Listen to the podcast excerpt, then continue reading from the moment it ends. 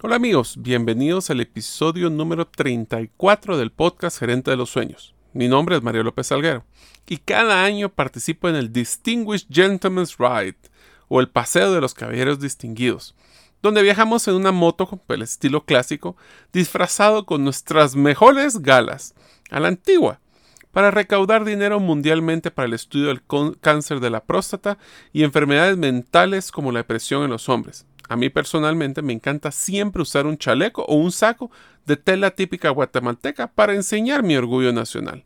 Deseo agradecerte que nos escuches el día de hoy. Si todavía no eres parte de la comunidad de los sueños, puedes hacerlo suscribiéndote a nuestros correos electrónicos, ingresando a la página gerentedelosueños.com o a través de nuestro listado de difusión de WhatsApp, enviando tu nombre al más 502 más 502 para aquellos que nos escuchan fuera de la frontera de Guatemala y el número de celular 5017-1018. Repito, 5017-1018.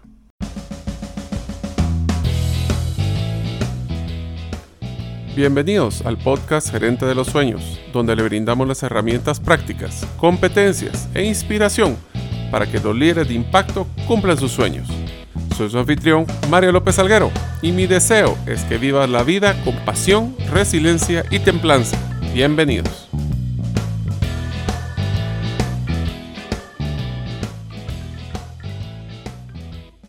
Hola amigos, voy a hacer un cambio en la programación del podcast. Cada fin de mes realizaré un episodio donde voy a contarles del resumen de uno de mis libros preferidos o uno de los de mayor actualidad. Lo estoy haciendo porque quiero fusionar mi pasión por el podcast con el de leer libros de buena calidad. El primero será Indistraíble, de Nirayal, y lo veremos en dos programas. Para conocer Indistraíble debemos considerar que la mayoría de la tecnología que rige nuestra vida fue diseñada específicamente para atraer nuestra atención. Desde el correo electrónico que te pide atención constantemente hasta los anuncios de tu celular que nos genera estrés de saber qué es lo que nos estamos perdiendo. Un problema es que todas estas cosas afectan nuestra productividad y calidad de trabajo que deseamos realizar. Por el problema más grande es que al decir que sí a unas cosas, como las distracciones, en el caso este como redes sociales, correos o chats, le estamos diciendo que no a otras cosas que posiblemente son de mayor importancia en nuestra vida, como lo es nuestra salud, nuestra familia, inclusive nuestras amistades esta serie de dos episodios hablaremos del modelo de cómo ser indistraíble personalmente, cómo diseñar nuestra área de trabajo para ser indistraíble, cómo educar niños indistraíbles, o sea, que no se distraigan, y hasta cómo desarrollar una relación amorosa que sea indistraíble. Será muy interesante y espero que sea de valor. Otro cambio que quiero realizar a partir de este episodio es que estaremos utilizando el espacio patrocinadores para promover emprendedores o empresas de la región que poseen un claro mensaje de su propuesta única de valor diferenciada. Como vimos en el taller práctico digital del podcast, los cinco errores de mercadeo que te están costando una fortuna. No sé si muchos conocen, pero mi papá hace cinco años tuvo un infarto cerebral, lo cual limitó severamente su movilidad así como su capacidad de cuidarse a sí mismo. Mantener a mi papá en un hospital no era una opción, por los costos y por la cobertura del seguro. Es por eso que requería una atención médica integral, pero manteniéndolo en casa para no perder ese vínculo con su familia. Si esta es una situación que puede ocurrir en tu vida, Home Hospital es la solución en Guatemala. Puedes contactarlos en la página homehospital.com.gt o al teléfono más 502 2458 4430. En los próximos episodios comunicaremos cómo puedes tú ser parte del grupo selecto de empresarios y empresas que les seleccionaremos para ser promovido como un promotor del podcast Gerente de los Sueños. Considero que una de las principales pandemias que está afectando nuestras vidas no tiene nada que ver con un virus, sino más tiene que ver con la transformación digital. Eh, la mayoría de los diseñadores de los sistemas, de los apps, de los diferentes softwares, se han enfocado a tratar de captar nuestra atención. Esto se vuelve una lucha para poder captar la atención de todas las personas, pero al mismo tiempo nos están volviendo adictos a la distracción. Y eso nos está afectando en nuestra productividad, nos afecta en nuestra forma de manejar el estrés, pero principalmente en nuestras prioridades. Una de las cosas que hemos visto en Gerente de los Sueños es luchar por nuestros sueños, pero en este libro realmente indistraíble del autor Nir Eyal, para que más o menos lo ubique, es N-I-R-E-Y-A-L, se enfoca a ver cómo nosotros podemos realmente evitar esas distracciones o por lo menos administrarlas para enfocarnos en lo que realmente es importante en nuestras vidas. Esto puede ser desde nuestro cuidado personal a nivel de salud, de nuestra familia, de nuestras relaciones, inclusive de nuestro trabajo. Así que hoy vamos a poder ver eh, principalmente el modelo de lo que significa ser indistraíble, que tiene cuatro componentes. El primer componente que vamos a evaluar es cómo dominar los disparadores internos. Vamos a hablar qué significa un disparador. El segundo es hacer tiempo para la tracción. El tercero es rehackear disparadores externos. Ahí vamos a hablar de cómo poder rehackear o hackear, hablemos, el correo electrónico, los grupos de WhatsApp, las reuniones de Zoom y de todas las formas virtuales. Y finalmente vamos a prevenir las distracciones con el modelo de pactos.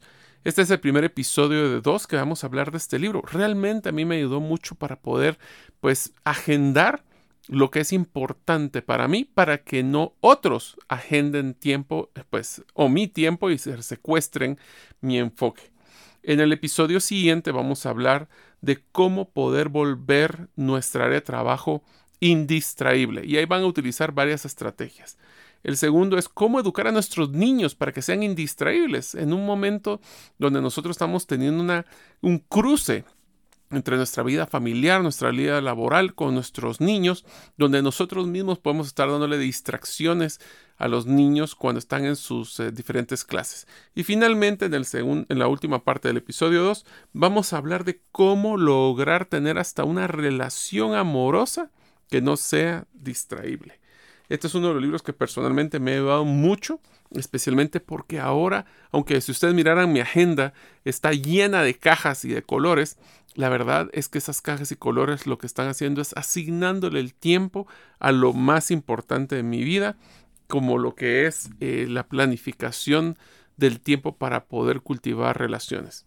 Una de las cosas que menciona el, el autor es que el antídoto para lo que es el impulso es el pensamiento, para planificar, ya que si no planificamos, alguien más planifica nuestro tiempo. Él en habla también de una de las cosas que ha descubierto en su vida es que eh, nosotros queremos hacer las cosas correctas constantemente, pero para eso necesitamos hacer o dejar de hacer las cosas incorrectas que nos desvían de, de, poder llegar a nuestra meta. Y esto va muy enfocado también a los sueños. Si nosotros nos dejamos distraer eh, de las diferentes eh, reuniones, distracciones, redes sociales, mensajes y correos, la verdad es que cuando vamos a tener tiempo para cumplir nuestros sueños. Así que vamos a hablar de que el manejo del tiempo, y esta es una de las aprendizajes principales del libro, el manejo del tiempo es el manejo del dolor. ¿Por qué decimos que es el manejo del dolor? Porque la verdad es que nosotros, ¿por qué es que nos ponemos a ver redes sociales? porque estamos evitando el dolor de tener que hacer ese trabajo, de hablar con ese cliente o tener que hablar con la familia inclusive. Esos son, son distractores de algo que nos genera pues una sensación no agradable. Y no estoy hablando que familiar, que hablar con la familia sea agradable, es porque tal vez yo no tengo que aportar o no estoy enfocado o mi mente está en otro lado. El autor menciona sobre un caso que yo les puedo decir, lo, me ha pasado muchísimas veces con mis hijas. Y es que nosotros estamos eh, trabajando, estamos haciendo un juego con ellos, estamos jugando a pintar o estamos jugando eh, algún tipo de rompecabezas, pero nuestro cuerpo posiblemente esté en el juego, pero nuestra mente. Y eso lo que nos genera es un real eh, distanciamiento al punto que estamos distraídos pensando en ese correo que tengo que contestar, estamos distraídos con ese chat que quiero contestar o ese, ese meme que quería ver cuando debería estar enfocado en disfrutar esos momentos preciados que posiblemente no se van a volver a repetir. Es importante que tenemos que evitar las distracciones, pero más que evitarlas, tenemos que administrarlas. El problema es mucho más profundo que solo la tecnología. No estamos hablando de que quieren las empresas em, pues realmente distraernos. Lo que pasa es que los modelos de economía eh, digital se basan 100% en nuestra atención. Nos venden, ahora nosotros somos un producto que las empresas de tecnología venden. Por eso es que dicen que entre más audiencia, más les pagan a los, por ejemplo, influenciadores, porque tienen más ojos que pueden distraer para enfocarlos posiblemente a una marca. Así que tenemos que adaptar es, a trabajar esas cuatro, eh, pues esas cuatro partes del ser indistraíble. Antes de empezar a ver el modelo, hay un punto importante que se menciona en el libro que es cómo es que son opuestos los conceptos de tracción y distracción.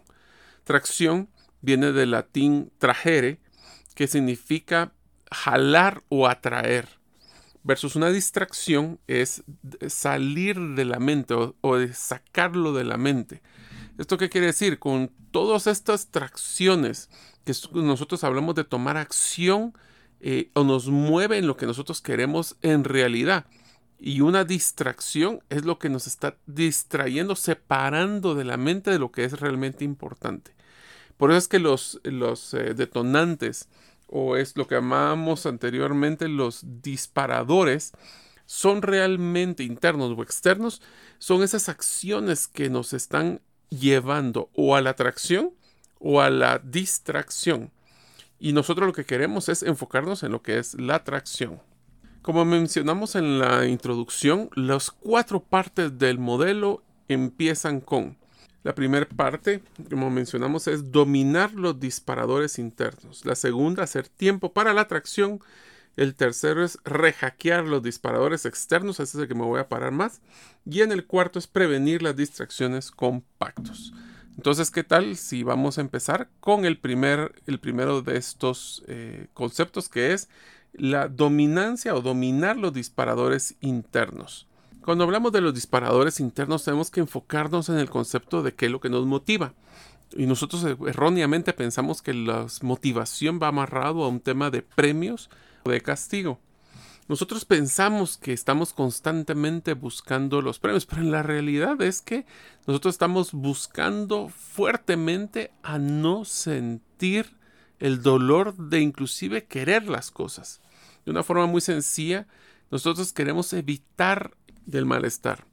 Esto es importante porque cuando hablamos de los disparadores internos o nuestra forma interna de distraernos, tenemos que pensar realmente qué es lo que está, por qué nos estamos distrayendo. Y muchas veces esa distracción viene amarrada al concepto de que mm, es una escapatoria o evitar lo que, realmente queremos hacer. Voy a poner un ejemplo muy simple. Eh, cuando nosotros hablamos de la metodología de desayunar un sapo, que en algunos de los episodios anteriores lo hemos platicado. Esto significa que nosotros en la mañana lo primero que tenemos que hacer es una de las cosas más difíciles o de lo que menos nos gusta. En pocas palabras, lo que más nos genera malestar. ¿Por qué lo hacemos? Porque si no lo hacemos al principio del día, posiblemente vamos a encontrar miles de distracciones, como hacer un correo, como hacer esa llamada, como hacer cualquier cosa con tal de evitar tener que hacer eso que más nos afecta. Es por eso que tenemos que entrar a buscar las raíces de las distracciones. Tenemos que entender que la motivación es un deseo de, escapar a este malestar y todo lo que logre parar este malestar pues puede ser inclusive adictivo aunque no necesariamente lo vuelve irresistible. Entonces, estamos enfocados en evitar el eh, malestar y no buscar necesariamente el premio. Por eso es que el autor menciona de que el manejo del tiempo es el manejo del dolor. Es una causa de, todo el comportamiento humano que la distracción simplemente sea una forma de nuestro cerebro para de manejar o de administrar el dolor. Esto, eh, pues si nosotros nos hace sentido, es la única forma que nosotros podemos manejar la distracción, que es aprendiendo a manejar ese molestar. Una parte del cerebro causa que nosotros estamos buscando evitar, este es el famoso pelear o volar, que es el, cerebro, cerebro, reptiliano, donde nosotros evitamos el tener ese malestar, es el riesgo o las cosas que no nos parecen atractivas. Para poder también entender por qué es que la satisfacción es temporal, vamos a hablar de los cuatro factores psicológicos que hacen que la satisfacción sea temporal. Por ejemplo, el primero, aburrimiento. Lo que es impresionante lo que las personas van a hacer para evitar estar aburridas. Y les voy a decir un ejemplo. Yo me acuerdo cuando nosotros éramos jóvenes que nos simplemente tocaba jugar con tierra o jugar afuera. No teníamos todos estos eh, estos motivadores, esos distractores, esas, esa permanente eh, influencia de contenido. Antes literalmente nos dábamos el permiso de poder aburrirnos. El segundo factor es el enfoque hacia lo negativo. Esto lo que nos dice es que nosotros estamos muy acostumbrados a que lo negativo nos recordemos que de lo positivo. Eso es por eso es que nosotros decimos que podemos hacer mil victorias, pero esa, la último fracaso es el que todas las gentes se recuerdan. El tercer factor es la meditación hacia lo negativo, que es nuestra tendencia de pensar y repensar y volver a pensar nuestras malas eh, experiencias. El poder eh, dar, es lo que nosotros decimos, darle 20 vueltas al problema. Nosotros pues siempre que pasa algo negativo pensamos todo lo que podríamos haber hecho mejor, si alguien más hubiera hecho algo diferente, si hubiera tenido diferentes oportunidades y darle vuelta y vuelta y vuelta a ese proceso. Y el último, al parecer, es el más cruel de todos. Este es el que llaman la adaptación hedónica. Esto es un concepto que lo que dice es de que no importa con todos los factores positivos o negativos que nos pasen en nuestra vida, siempre regresaremos a como un punto de partida de felicidad. ¿Esto qué quiere decir? Puedo tener eh, un ganar la lotería y será un éxito y generará mucha alegría por un tiempo, pero después de cierto tiempo eh, o el dinero ya no es lo suficiente para darnos alegría o simplemente regresamos a nuestro estado previo a esto. Una, esto lo escribe eh, el autor David, David Mayers en el, un libro que yo les recomiendo que lean que se llama En la búsqueda de la felicidad, que dice, cada una de nuestras experiencias que deseamos, como el amor, el tener un, enfoque hacia la espiritualidad o, inclusive el placer, son éxitos que son fugaces eh, y son transitorios. Eso significa de que aunque quisiéramos mantenernos en un ambiente feliz, eh, en éxtasis constante, la verdad es que es pasajero y volvemos a regresar a nuestro estado de felicidad inicial. También tenemos que considerar que existe un concepto de tentación constante que queremos nosotros buscar la distracción. Esto nos pasa cuando estamos muy enfocados en un trabajo y de repente nuestra mente empieza a viajar y empieza a soñar y a pensar en una y mil cosas que no es lo que tú estás tratando de enfocarte. Eso lo que va a generar es que tenemos que buscar la forma de desarmar esa tentación y se puede hacer realmente pensando o haciendo consciente del momento que estás haciendo una distracción y tu forma que te estás sintiendo para poder eh, pues tratar de cautivar o captar por qué es que me siento como me siento a la hora que me estoy distrayendo. Entonces, las etapas para poder manejar y dominar los disparadores internos se basan en las siguientes etapas.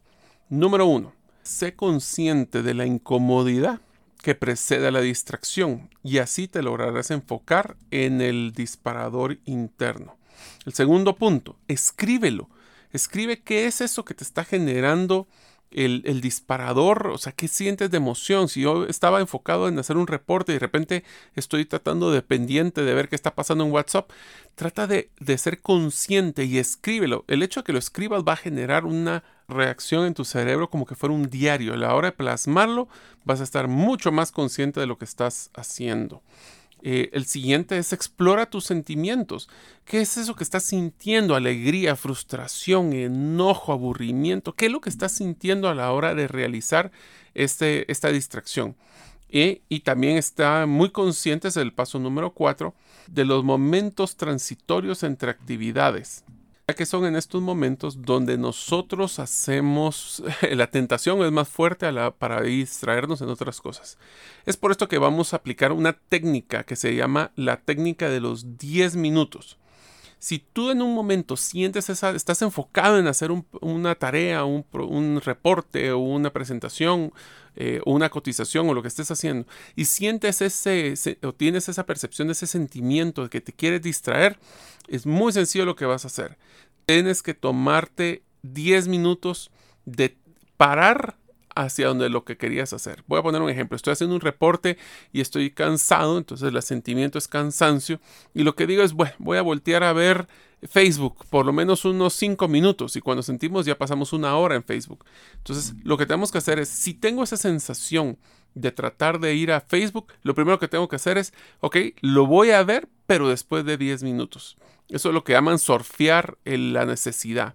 Entonces vas a permitir que tu cuerpo se tranquilice, evite esa frustración, siga avanzando y si después de 10 minutos quieres hacerlo, pues ya será de una forma consciente. Otra estrategia para poder mantenerse enfocado es reimaginar el trabajo difícil como que si fuera algo alegre, como que si fuera algo que es un juego. El poder hacer esto nos va a hacer cambiar nuestra percepción. Ahora, esto no es así de fácil y vamos a hablar de un par de estrategias. Así que la lo parte más importante es no enfocarse en la tarea que estás realizando, sino el beneficio que vas a obtener de dicha tarea. Eh, puedes utilizar algún tipo de premio, que es tu, tu zanahoria que te vas a dar, como por ejemplo utilizar ese premio de ir a tomar un café, pero hasta que terminas este trabajo. Entonces te ayuda a enfocarte constantemente. Eh, también eso, el, mantenerte con límites de tiempo y con límites de, de, cosas en tu escritorio. Trata de no estar lleno de cosas porque esos son todos los potenciales distractores. Una de las estrategias que a mí me gustó muchísimo en el libro es que dice, para curar el aburrimiento, lo que debemos de tener es curiosidad. Y a lo más simpático, no hay una cura para la curiosidad. Así que el hacer una tarea de que pensemos que es un juego, es algo alegre, es la forma en que nosotros vamos a poder hacer la actividad sin que nos demos cuenta. Es romper el aburrimiento y la monotonía para encontrar esa belleza que puede estar escondida en las tareas que nosotros estamos realizando. En unos momentos continuaremos con la segunda parte del episodio del podcast Gerente de los Sueños. Para los que no lograron inscribirse en la primer taller virtual práctico del podcast Gerente de los Sueños, los cinco errores de mercadeo que te están costando una fortuna, les deseo mencionar que otro de los errores que vimos en el taller es utilizar procesos complejos en tu página web para que no sea fácil para el cliente comprar. Si deseas poseer acceso al video del taller, puedes escribirme al correo mario para que te pueda enviar el vínculo. Ahora continuaremos con la segunda parte del episodio. Otro concepto que me llamó mucho la atención fue hablar de la fuerza de voluntad. Esto lo manejan ellos como manejo del temperamento, pero yo creo que más el enfoque es eh, si nosotros creemos que tenemos una fuerza de voluntad limitada o finita, eso lo que nos va a generar es que no logramos avanzar en nuestras actividades, ya que creemos de que se está desgastando nuestra voluntad o nuestra fuerza de voluntad a través del tiempo y de los diferentes retos que hacemos durante el día. Es por eso que nosotros tenemos que buscar creer en que podemos hacer las cosas. Y eso significa que cuando entre más grande el reto, más refuerzo se necesita de nosotros mismos, de decir que podemos tener la fuerza de voluntad y la competencia para poder realizarlo. Eh, muchas personas esto lo comparan como, como los adictos. Si un adicto cree que él no tiene ningún tipo de control para poder parar esa adicción, realmente es bien difícil que salga de la misma. sin embargo, si ellos se autogestionan o alguien más los convence de que pueden hacer esa diferencia, ellos pueden salir adelante de dicha adicción. Es por eso que es tan importante que aprendamos a callar a ese crítico interno que constantemente nos está cuestionando si podemos o no hacer las cosas. Si podemos hacer las cosas si nosotros mismos creemos que podemos hacer. Este crítico que tenemos en nuestra propia cabeza es una de las principales barreras para poder eh, evitar o poder manejar esas molestias y por eso es tan importante que tengamos una autocompasión. Aprendamos a que seamos el, no, no seamos el peor crítico de nosotros mismos. Seamos conscientes de que pues cometemos errores. ¿Cómo aprendimos de esos errores? Eso nos va a dar resiliencia porque entonces podemos sobrepasar los problemas y los retos de una forma positiva y fluida. El segundo de los factores del modelo de ser indistraíble es hacer tiempo para atracción. Y miren amigos, esto tiene que ver muchísimo con el concepto del gerente de los sueños y la gerencia de los sueños. Nosotros estamos tan conscientes de que queremos un tipo de vida o queremos soñar de tener un tipo de vida donde tenemos salud, donde tenemos eh, pues una familia cercana, donde tenemos relaciones de amistad y de amor con nuestro ser querido eh, y estamos conscientes de crear ese lugar ideal para poder llegar. Sin embargo, eh, pues cuántas veces hemos hecho las famosas resoluciones de fin de año que usualmente no pasan después de enero. Y es que hay un concepto muy importante. Si nosotros queremos cumplir nuestros sueños, tenemos que estar claros de que podemos hacerlo si solo si le dedicamos el tiempo a esos factores que son tan importantes para nosotros. Una frase que dice el libro que me encanta dice, si yo comprendo cómo tú manejas tu tiempo, entonces puedo saber quién eres tú.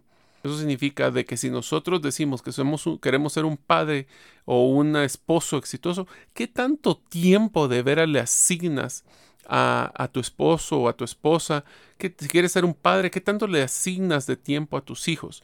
Esto es sumamente importante, amigos, y es una de las prácticas que yo estoy tratando de implementar fuertemente. Estoy agendando, oigan lo que voy a decir, estoy poniendo en mi agenda tiempo para poder dedicarle a mi esposa o a mis hijas.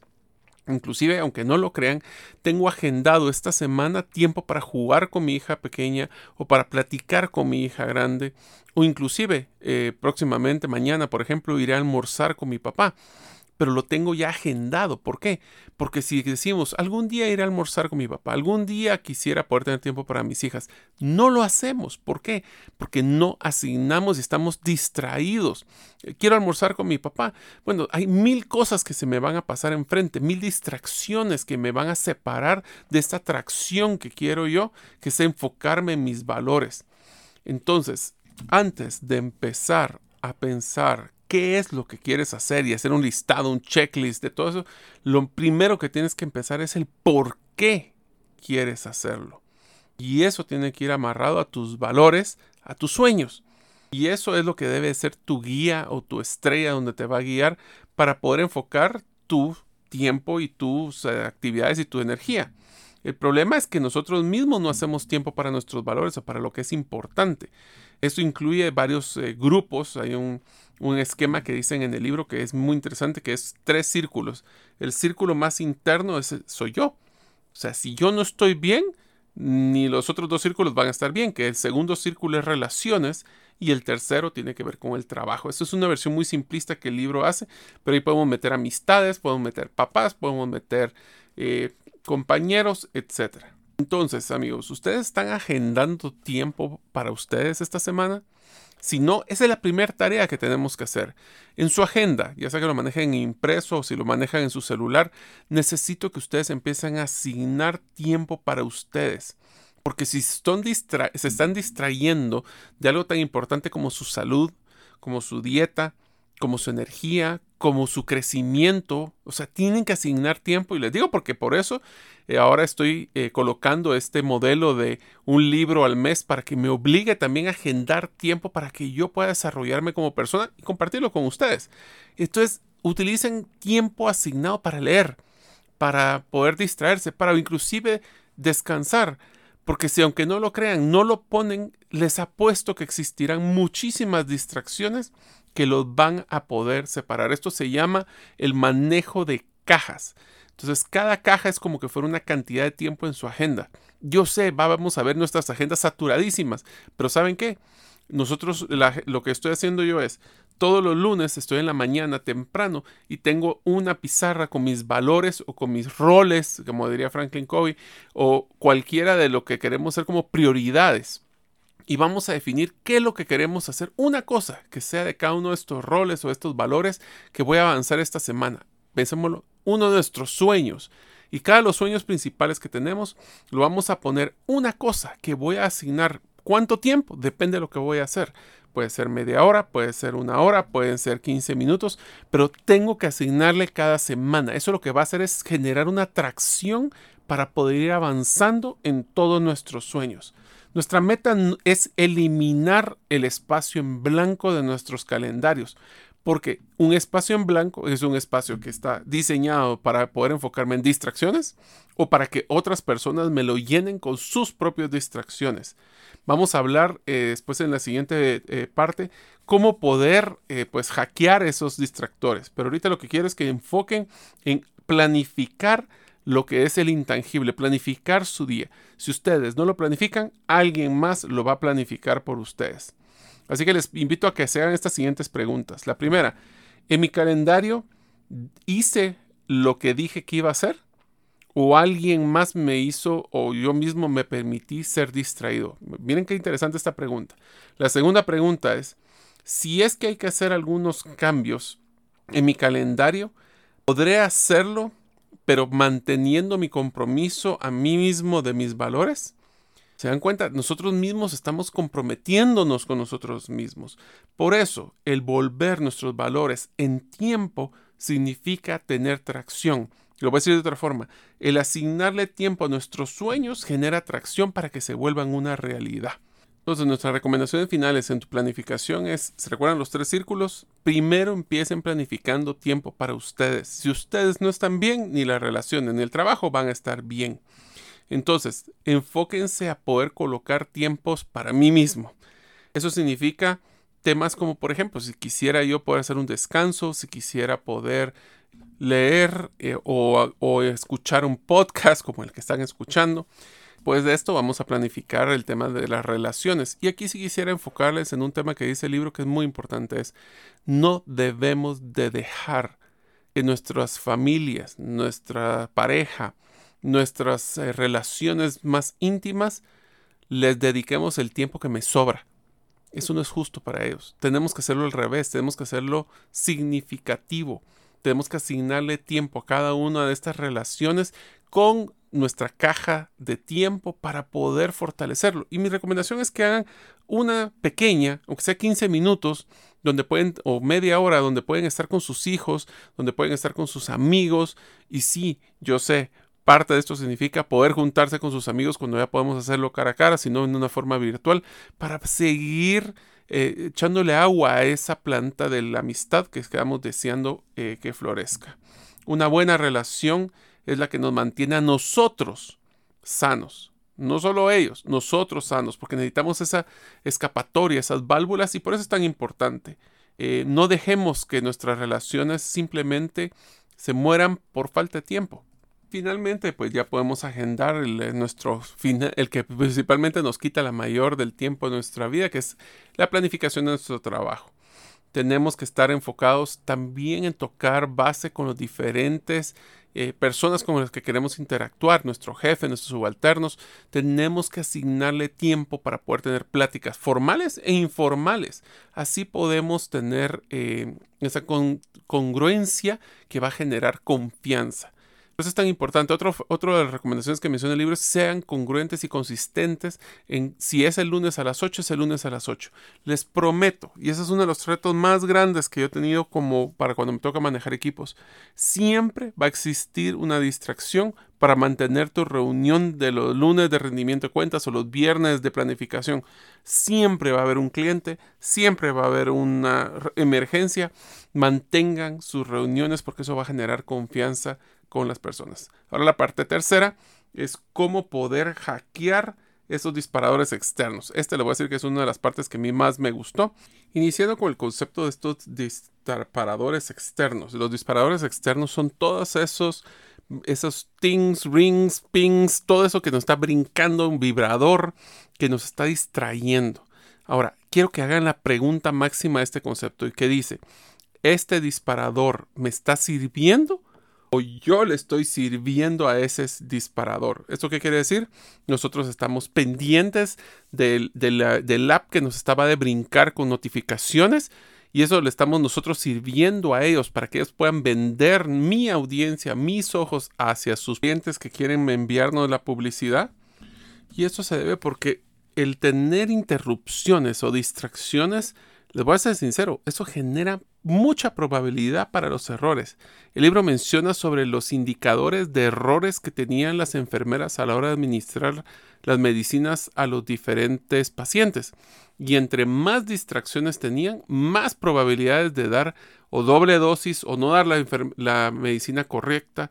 Y lo que empezaron a crear son ambientes de, pues en pocas palabras, como dice el libro, ambientes que sean indistraíbles. Un ejemplo de esto es colocar una tarjeta roja encima del monitor y avisarle a sus compañeros de que cuando esté esa tarjeta roja tienen que estar enfocados. Y no solo es colocarse los audífonos, porque las distracciones pueden venir con notificaciones, alguien te puede mandar un WhatsApp. Simplemente aprendamos.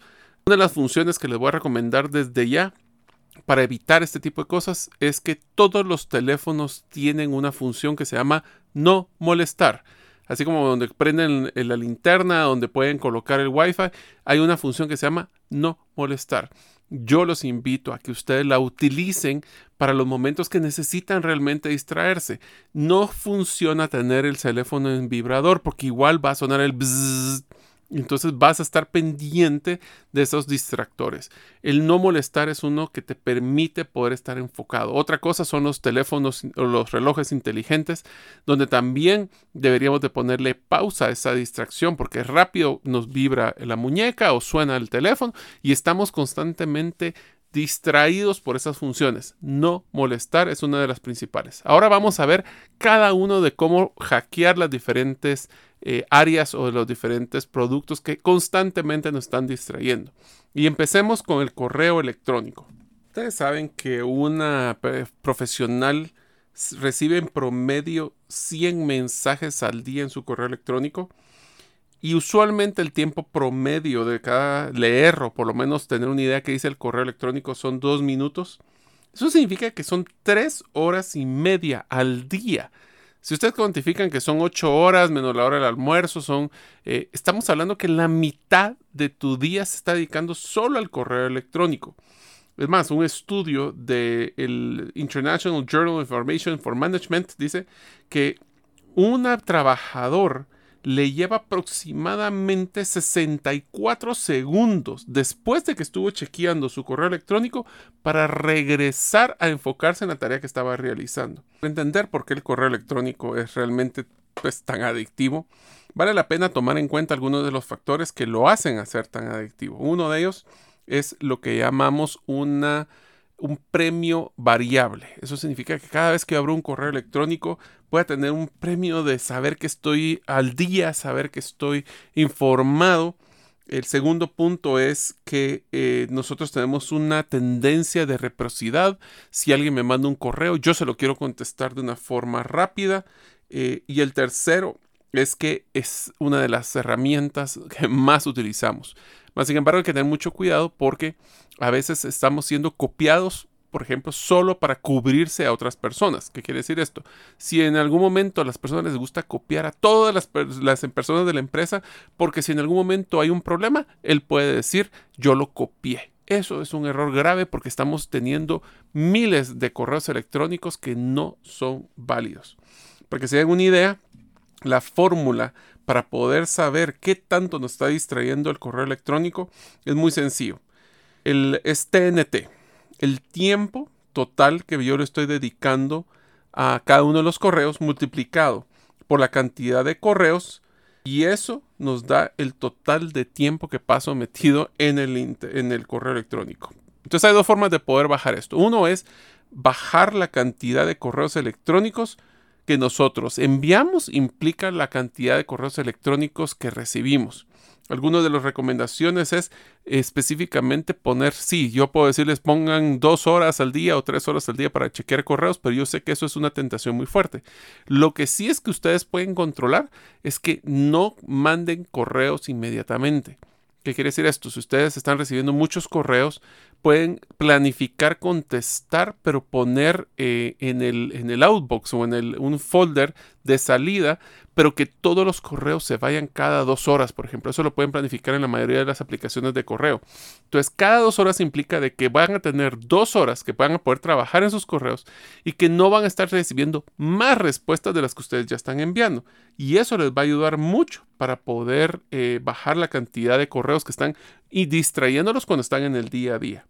También el otro es, por favor, y eso es algo que yo estoy tratando de hacer, es de quiten la suscripción de un montón de correo basura. Yo sé que no le dedican dos minutos a ese correo basura, pero les quita segundos. Y si son cientos de correos, esos correos les están quitando su vida. Entonces, si en algún momento ustedes están queriendo saber sobre cómo poder cocinar salmón y por eso se volvieron y se volvieron parte de, de la suscripción de, este, de ese newsletter o ese, de ese documento que les mandan cada semana, pues simplemente ahora lo pueden evitar. Ya no es relevante, eviten recibir correo de spam. Eso les va a ayudar muchísimo a poder bajar la cantidad. El chequear correos no es tanto el problema. El problema es el rechequeo de correos. Y ahí hay una estrategia que menciona muy interesante el autor sobre eh, dos veces, o sea, ver como máximo dos veces un correo. La primera vez lo reviso y si de una vez lo puedo contestar, contesto. Si no, lo pongo como un pendiente, pero ese pendiente de una vez planificar una hora del día para poder eh, contestarlo. Si estoy pendiente, pendiente, pendiente, es complicadísimo. Otra de las estrategias es utilizar eh, colores, utilizar banderas para poder recordar que tengo pendientes esas cosas. Y aquí el autor menciona que hay dos formas de poder poner estas banderas la bandera inmediata, que es la que tengo que terminar en el día, o la bandera que sería ideal para esta semana. Entonces uno puede ir priorizando los diferentes tipos de correo. Así que esa es una de cómo poder hackearlo. El segundo es cómo hackear esos famosos grupos y chats de WhatsApp. Dice, esto es como estar en una reunión eh, de la oficina todo el santo día y posiblemente en la noche. Así que tenemos que tener mucho cuidado de cómo poder hacer esto. Número uno, que la regla número uno para bajar esa distracción de las de WhatsApp es utilizarlo como que si fuera una sauna. Dice, puedes entrar a obtener una dosis, pero inmediatamente trata de salir. Es muy eh, malo para la salud estar mucho tiempo metido en estos chats porque te van a distraer. El segundo es, planifícalo. No te tienes que sentir eh, mal de colocar, como te mencioné en el celular, la función de no distraer para poder estar, eh, pues, y si alguien tiene tanto problema, pues que te llame al final. Sé muy quisquilloso de qué es lo que vas a contestar y a qué chats. Miren, hay chats de chats de chats. Decide si quieres estar en esos chats y si no te están dando valor, sal. Yo sé que a veces es simpático estar viendo los memes y los chistes y todo, pero miren, les está quitando su vida que podrían estar dedicando a su familia, que le podrían estar dedicando a su salud sé muy selectivo para poder estar eh, qué vas a escribir y qué es lo que vas a tratar de mantener guardado por si en algún momento necesitas revisarlo. Pero eh, yo amigos, traten de evitar el tener un chat que va a servir para poder pimponear las ideas. No es, una, no es una lluvia de ideas, eso no se hace en un chat de WhatsApp. Así que si ustedes quieren solo hablar en recio, no lo hagan por el chat. Eso lo que va a hacer es que les va a quitar tiempo a ustedes y a sus compañeros. El siguiente es cómo poder hacer hackeado las famosas reuniones virtuales. Bueno, una de las cosas que primero tenemos que estar claros es que las reuniones tienen que cumplir dos grandes objetivos. El primero, que es el que tenemos que hacer, obligar a la persona que va a convocar una reunión a que tenga no solo la, agenda de los puntos que se van a discutir, sino que también qué problema hay que solucionar o qué decisión hay que tomar. Si no hay agenda, no hay reunión. Esto lo que vamos a hacer es hacer más difícil hacer las reuniones.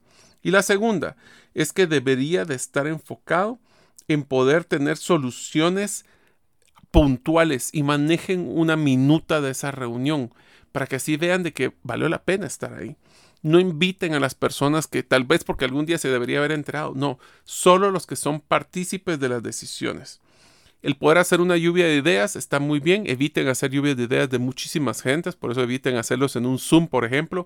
Y traten de hacer grupos pequeños. Traten de avanzar las soluciones. Y aquí va una de las que yo les pongo que no está en el libro, pero es muy importante. Eviten, por favor, tener, eh, llevar problemas sin una solución finalmente estemos presentes. Yo sé, hay muchos distractores. Es más, el, autor recomienda nadie debe de entrar con una computadora cuando estemos físicamente a una reunión. Debe existir una persona que es la que, la que está proyectando. Sí que me gusta tomar notas en, la laptop. No. Esa es muy posibilidad. Esa, ese es un foco de distracción y es mejor evitarlo. El otro, ¿cómo poder manejar y hackear tu teléfono?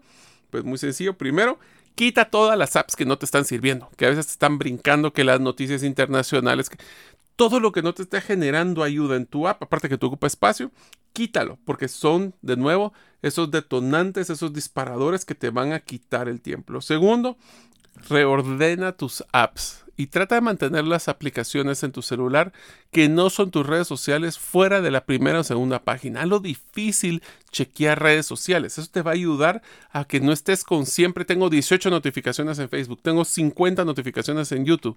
Esa es una tentación de poder querer saber qué está pasando. Finalmente, tratemos de desactivar notificaciones. Si no tenemos que estar viendo las notificaciones porque no es algo críticamente urgente como las redes sociales, ustedes saben perfectamente de que los, las aplicaciones en todos los celulares se les puede apagar notificaciones. Se les puede apagar el sonido, se les puede eh, quitar el que esté eh, vibrando o que esté inclusive eh, con una lucecita. ¿Cómo hackear su computadora? Bueno, uno de los principales es no tengan 328 folders en su pantalla principal. Esto es, les va a dar una de distracciones porque en algún momento van a ver, ah, mira, ahí estaban las fotos, ahí tenía un video. Eviten tener y tengan un ambiente limpio. La recomendación es no tener ningún solo folder en la pantalla del fondo de su computadora. Esto les va a dar un tema de limpieza, pero más que eso les va a quitar muchos distractores. Les recomendamos poner algún tipo de fondo de pantalla eh, para poder em, tenerla limpia y que sean inclusive hasta frases motivacionales. Otra cosa es que ustedes pueden también desconectar las notificaciones y lo pueden hacer hasta por tiempo. En Windows, por ejemplo, lo se logra hacer de no tener notificaciones y hasta el no molestar. También existe en Windows y ese es otro. La última eh, sección del modelo de indistraíble es el prevenir las distracciones por medio de pactos. Esto lo que define es que se deben de hacer diferentes tipos de pactos con uno mismo para poder evitar las distracciones. Uno de los primeros modelos es lo que llaman los pactos de esfuerzo. Un ejemplo que me gusta de este es, por ejemplo, si nosotros quisiéramos evitar ver televisión en la noche, pues simplemente coloquemos el, el, control remoto alejado del sillón donde usualmente nos sentamos.